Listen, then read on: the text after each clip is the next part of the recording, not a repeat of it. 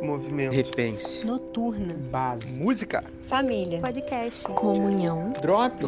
Mosaico. Mosaico. Mosaico. Mosaico. Fala galera, tudo certinho com vocês? Mais um Drops na área e eu queria começar esse Drops te pedindo uma coisinha. Que você tire um tempo na sua semana e ore pelo Mosaico. O Mosaico é o nosso ministério de jovens e tem vários projetos de frente nesse ministério. Além dos drops que você, está, que você está escutando agora, nós temos o podcast Mosaico. É, além disso, as aulas da base, que é a nossa EBD, estão rolando aos domingos.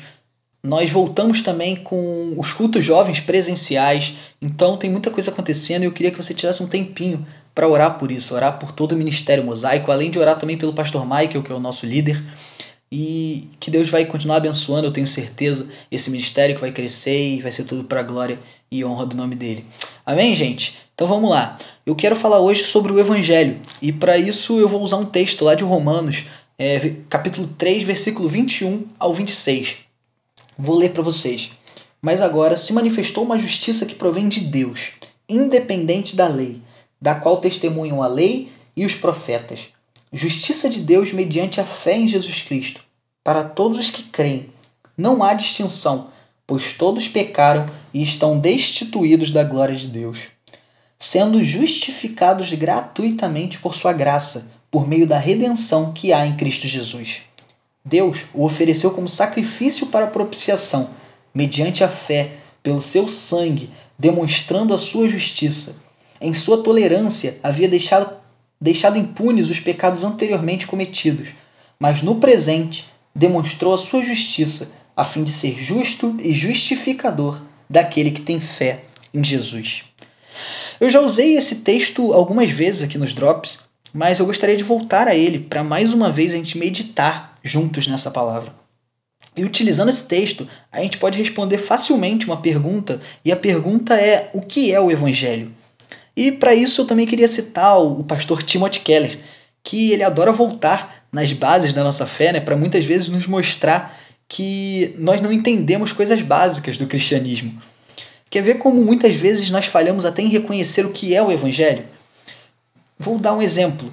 Quando nós vemos um irmão, ou uma igreja, ou então uma instituição religiosa fazendo uma ação social, como, por exemplo, distribuir quentinhas ou cobertores para moradores de rua, nós ouvimos comentários do tipo: Nossa, isso é o evangelho purinho. Quando não, isso não é o evangelho em si. E no começo do livro A Igreja Centrada, do pastor Timothy Keller, ele vai dizer que nós não podemos confundir o que é o evangelho com as consequências que o evangelho traz para a sua vida. A palavra evangelho vem do grego e significa boa nova ou então boa notícia. E que notícia seria essa? É a mesma que os versos que acabamos de ler em Romanos 3, 21 a 26 nos dizem, e que pode ser resumida por um versículo que está logo depois desse, desse texto, está lá em Romanos 5, 8, que diz: Mas Deus demonstrou seu amor por nós. Cristo morreu em nosso favor quando ainda éramos pecadores. Esse é o Evangelho. A notícia de que Cristo se desfez de toda a sua glória e tomou sobre si todos os nossos pecados e morreu na cruz para nos dar um caminho de volta para Deus. Esse sim é o Evangelho. Quando nós nos deparamos com essa notícia e entendemos o que ela significa, somos transformados. E aí então passamos a dar frutos e a realizar boas obras, sendo estas as consequências do Evangelho, da boa nova que recebemos. Se a gente voltar no exemplo que eu dei de comentar isso é o evangelho purinho, quando vemos boas obras sendo realizadas, nós estaríamos nos desfazendo do sacrifício de Cristo. Porque no momento que o evangelho se torna o que eu faço ou então o que eu deixo de fazer, a cruz perde totalmente o sentido. Cristo não morreu porque eu mereci ou porque eu podia fazer algo para merecer. Ele morreu por amor. E as boas obras que posso fazer hoje não compram a minha salvação, mas pelo contrário, porque eu tive a minha salvação comprada com o sangue de Jesus, é que eu posso realizar as boas obras e obedecer os seus mandamentos e viver de maneira correta aos olhos de Deus.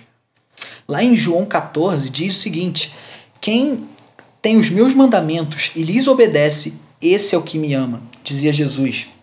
Ou seja, obedecer os mandamentos é, não te faz amar a Deus ou então ser amado por Ele. Mas se você o ama, você obedece a Ele, você guarda os mandamentos e tenta viver de maneira que o agrade. Essa é a ótica do Evangelho. Não é pelo que você faz, mas pelo que Cristo já fez e o que ele já fez na cruz. Vamos tentar sempre lembrar disso, sempre lembrar o que é o Evangelho, qual o verdadeiro sentido do Evangelho. Beleza, gente? Meditem nessa palavra durante a semana. Qualquer coisa, fique à vontade para falar comigo, qualquer coisa, se essa palavra é, fez sentido para você. Beleza, gente? Deus abençoe vocês. Uma ótima semana. Abraço!